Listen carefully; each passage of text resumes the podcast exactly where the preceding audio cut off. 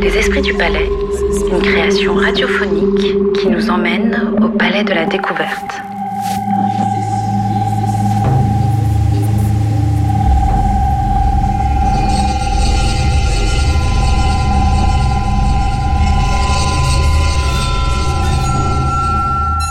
Épisode 3 Art et sciences, la rencontre. Près du pont Alexandre III qui vient d'être terminé, s'élèvent deux constructions monumentales qui resteront à Paris les seuls vestiges des fastes de l'exposition, le Grand et le Petit Palais.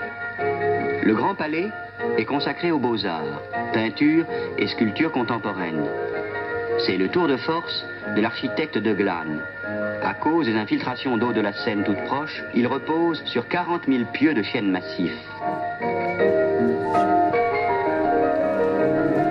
Le Petit Palais renferme une exposition rétrospective de l'art français, réunissant les richesses des musées de province, les trésors des églises. La première ligne du métro Porte-Maillot, porte de Ouh, Fred, t'es avec moi le 19 juillet 1900. Je suis en train d'admirer ces allégories féminines. La géométrie et l'architecture. Regarde Et l'histoire et l'abondance. Et à côté, la sculpture et la gravure. Et puis, Je sais tout ça. La peinture et la poésie. C'est à cet endroit que je t'ai rencontré, que je t'ai vu, là, sous la statue, et que j'ai réalisé que j'étais la seule à te voir. La rotonde d'entrée était recouverte de coffrages modernistes et minimalistes qui masquaient toute la décoration. Avec ce grand générateur électrostatique de 19 mètres de haut et au milieu, tu paraissais tout perdu. Alors tu me la racontes maintenant, l'inauguration du Grand Palais? L'inauguration du Grand Palais. Je te l'ai déjà raconté 7347 fois, Delphine. Et puis, t'étais déjà un peu là, toi, l'esprit de la science, en 1900. Derrière tout ça, cette verrière de 3 hectares, toute cette quantité de métal, deux fois plus que la tour Eiffel, il y avait tellement de calculs, tellement d'inventions, de lois physiques. Et toutes ces structures de béton armé, une première mondiale. On leur a bien damé le pion aux Anglais. Ils pouvaient aller se rhabiller avec leur Crystal Palace. Elle me fait tellement fantasmer cette exposition universelle de 1900. Moi qui n'ai connu que celle de 37. Ah oui Moi, c'était celle de 1889 qui me faisait fantasmer, avec la tour Eiffel. Et j'aurais bien aimé voir ce palais de l'industrie et des beaux-arts qui avait été construit pour l'exposition universelle de 1855, à l'emplacement où nous sommes. C'est fou ce qu'on détruit et qu'on reconstruit. N'empêche que ce fut le jour de gloire de l'esprit de l'art, ce 14 avril 1900. Oui, mais je n'étais pas tout seul. Je me rappelle l'esprit des sports, l'esprit de la technique et tous les autres, le 14 avril.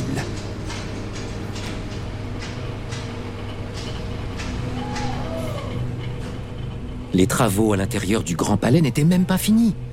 Depuis mon palais d'Antin, je m'étais glissé vers l'est et je les avais rejoints tous sous les verrières. Accrochés aux poutrelles, on essayait d'apercevoir dehors le président Émile Loubet qui inaugurait cette magnifique perspective reliant les Invalides et l'Élysée, le pont Alexandre III, et ce palais gigantesque qui alliait classicisme et modernité, le clou de l'exposition universelle.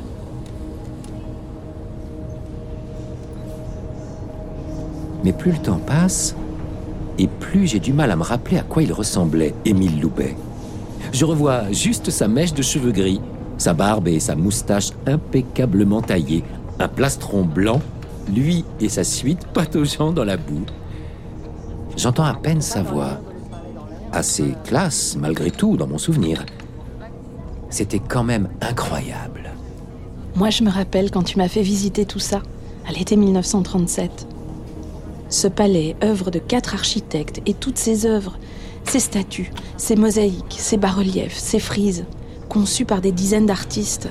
En fait, mon jour de gloire, ça a été le salon de 1905. Là, j'ai vraiment eu l'impression de servir à quelque chose. Émile Loubet n'avait même pas eu le courage de venir l'inaugurer. Je me rappelle les messieurs bien habillés qui essayaient de lacérer les toiles de Matisse. Je me rappelle les tableaux de Derain et de Kandinsky. Les gens qui parlaient d'une grosse farce, d'un pot de peinture jeté à la face du public, de jeux barbares et naïfs d'un enfant qui s'exerce avec la boîte à couleurs. Je me rappelle la salle 7, celle des fauves. Je me rappelle aussi les mots de Raymond Poincaré lors de l'ouverture du Salon des artistes de 1901. L'État n'est pas fait pour susciter des artistes, mais avant tout... Raymond Poincaré Le futur président de la République? Tu sais qu'il était le cousin germain d'Henri Poincaré, l'un des pères fondateurs de l'étude qualitative des systèmes d'équations différentielles, et de la théorie du chaos aussi. L'État n'est pas fait pour susciter des artistes, mais avant tout pour conserver certaines traditions, pour veiller sur certains chemins difficiles et escarpés de l'art, faire savoir qu'il est là, qu'il les garde et qu'il y ramasse les blessés.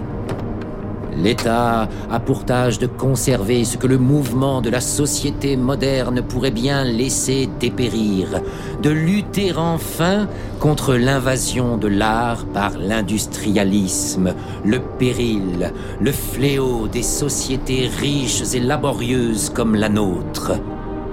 Pas mal.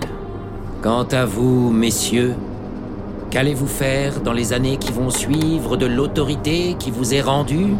Qu'allez-vous faire de cette émancipation dont vous êtes si justement fiers C'est là un problème que vous aurez à vous poser. Considérez-vous les expositions comme de vastes bazars où l'on entasse presque sans choix ni distinction toutes les œuvres qui se présentent? Est-ce le point de vue mercantile qui dominera? Je ne le crois pas. Moi, ça me rappelle la phrase de Victorien Sardou, rien à voir avec Michel, qui surmonte la façade de mon palais. Ce monument a été consacré par la République à la gloire de l'art français, surplombant l'avenue Victor-Emmanuel III. Ce temple de la science fondamentale, ouvert à tous, où chacun peut contempler, en s'instruisant de manière vivante, les conquêtes de l'esprit humain dans tous les domaines de la vie.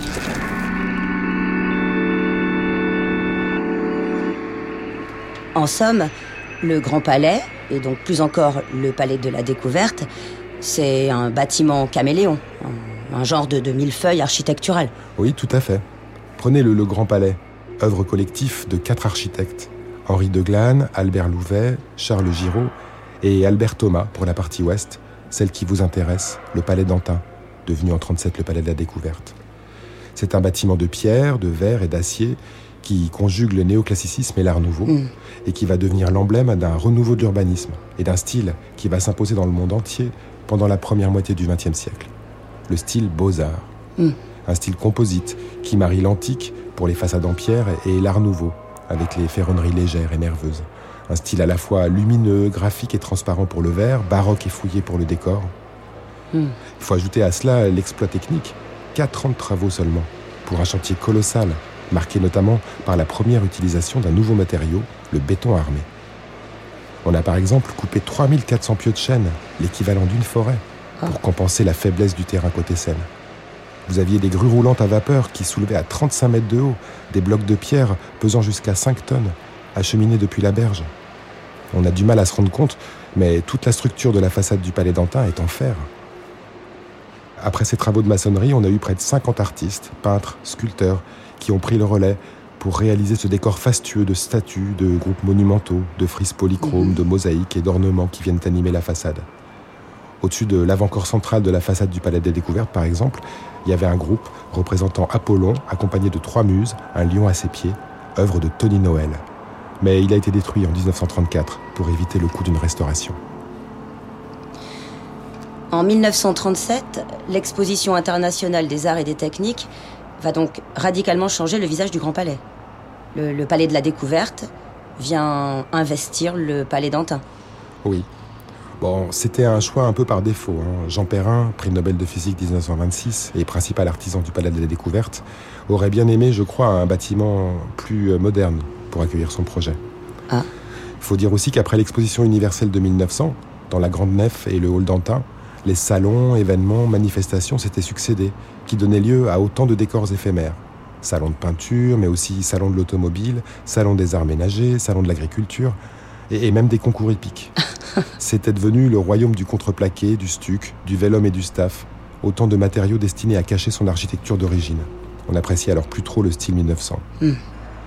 Pour l'inauguration du Palais de la Découverte, le Palais d'Antin a été considérablement remodelé. La façade était complètement différente, les verrières ont été occultées, de même que de nombreux éléments de la décoration intérieure recouverts par des coffrages en stuc. C'est seulement dans les années 80, en fait, qu'on a commencé à redécouvrir l'architecture originelle du Palais d'Antin. Même si tout a été tellement transformé, retransformé, qu'il est illusoire de vouloir figer un état d'origine. Hmm, D'accord. Mais pensez-vous qu'il puisse subsister au Palais de la Découverte des, des espaces oubliés? Comme, comme ce couloir qu'on a exhumé récemment au Palais de Westminster à Londres, qui avait été oublié pendant, pendant des décennies, je crois. Hmm, C'est difficile à imaginer, mais pourquoi pas? Ce bâtiment recèle tellement de mystères, tellement de recoins. Il est composé de tellement de strates temporelles. Je suis curieux de la suite de votre enquête.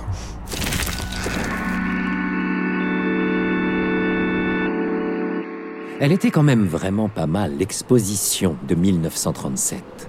Déjà, il y a eu le musée d'art moderne, inauguré le même jour que le palais de la découverte.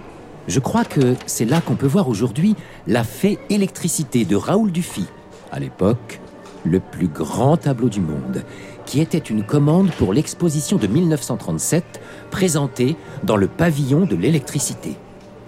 Et puis ici, avec toutes ses œuvres, ses 29 peintures et ses 11 sculptures commandées spécialement pour le palais, ces gigantesques toiles de Fernand Léger, d'André Lhôte ou de Marcel Gromer que nous nous sommes fait découvrir mutuellement le soir de notre rencontre. Tu m'avais expliqué que c'était la mode des grandes œuvres murales à vertu édificatrice, comme au Mexique avec les murales.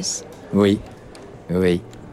J'aime l'idée que ce soit un peintre, André Léveillé, qui ait été le premier directeur du Palais de la Découverte. C'est vraiment l'autre père du palais, avec Jean Perrin. C'était particulièrement grisant, ce cocktail d'art et de science. Et puis n'oublie pas non plus l'esprit du Front populaire, cette volonté de démocratiser le savoir dont le palais est le fruit. Quand je pense que de nos fenêtres, on pouvait entreapercevoir les pavillons du Troisième Reich et de l'URSS qui se faisaient face de part et d'autre de la Tour Eiffel. Tu te rappelles de la guerre? Le musée était ouvert, mais le cœur n'y était pas. Quelle chape de plomb Regarde, le soir tombe. Ça te dit une nuit blanche?